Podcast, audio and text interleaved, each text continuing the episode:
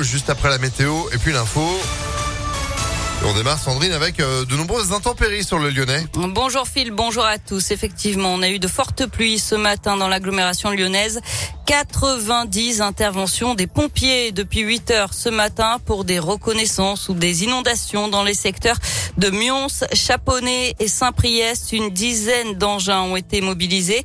Et puis attention sur la 46, les voies sont inondées. La sortie Vénitieux en direction de Marseille-Saint-Etienne est impossible, ainsi que l'entrée de Mions en direction de Paris. En Isère, les pompiers ont compté 25 interventions sur tout le département ce matin. L'Isère, qui on le rappelle, est placé en alerte orange aux orages jusqu'à 16 heures cet après-midi.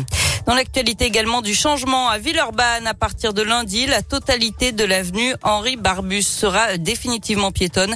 C'est déjà le cas sur euh, la moitié sud de l'axe depuis l'été 2020, une mesure qui s'inscrit dans le cadre du renouvellement du quartier des gratte-ciel. Ça bouge aussi dans le métro lyonnais. Vous ne verrez plus de conducteurs sur la ligne B à partir de demain. Elle devient 100% automatisée. 180 000 lyonnais empruntent cette ligne chaque jour. Un préavis de grève à la SNCF pour le 6 juillet, la veille des départs en vacances d'été. C'est à l'appel de trois syndicats pour réclamer des hausses de salaire. L'actualité, c'est aussi un drame dans la région avec ce crash aérien en Haute-Savoie. La carcasse de l'appareil a été retrouvée sur un glacier du massif du Mont Blanc ce matin. Deux personnes sont décédées. Il pourrait s'agir d'un instructeur et de son élève. L'avion avait décollé d'Albertville. Une enquête est ouverte.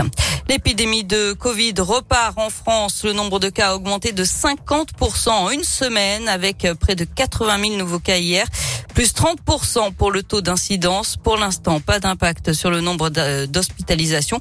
Mais on sait qu'il y a toujours un décalage d'une quinzaine de jours. Pour l'instant, le gouvernement ne prévoit pas de remettre de mesures de restriction, mais appelle au retour des gestes barrières.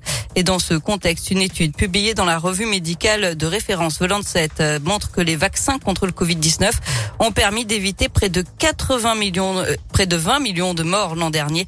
Les auteurs se basent sur les données provenant de 185 pays et territoires. On passe au sport avec du basket. Le cinquième match décisif de la finale du championnat entre Lasvel et Monaco demain à l'Astrobal se jouera à guichet fermé. Toutes les places se sont arrachées en moins de 24 heures. Le match, on le rappelle, c'est demain à 20h30. Et puis on n'en sait plus sur ce feu d'artifice tiré depuis le stade de Gerland hier soir. Ce n'est pas le club du Loup qui en est à l'origine. Pas de stress, c'est une entreprise spécialisée dans la vente de pneus et l'entretien des voitures. Elle avait privatisé le stade. Un feu d'artifice qui a en tout cas surpris beaucoup coup de Lyonnais hier soir vers 23h. Il a duré 15 minutes avec un bouquet final et il a été entendu et aperçu jusqu'à Villeurbanne, Vénissieux, Oulin et la Mulatière. Eh ben voilà, maintenant si vous vous demandiez d'où venait ce feu d'artifice, vous avez la réponse. On retrouve d'ailleurs l'article sur impactfm.fr comme l'info à tout moment d'ailleurs. En attendant le retour de l'actu à 16h. Bon week-end Sandrine. Bon week-end. Et puis à lundi vous serez là dès 6h30 en espérant que niveau météo ça aille mieux hein, parce que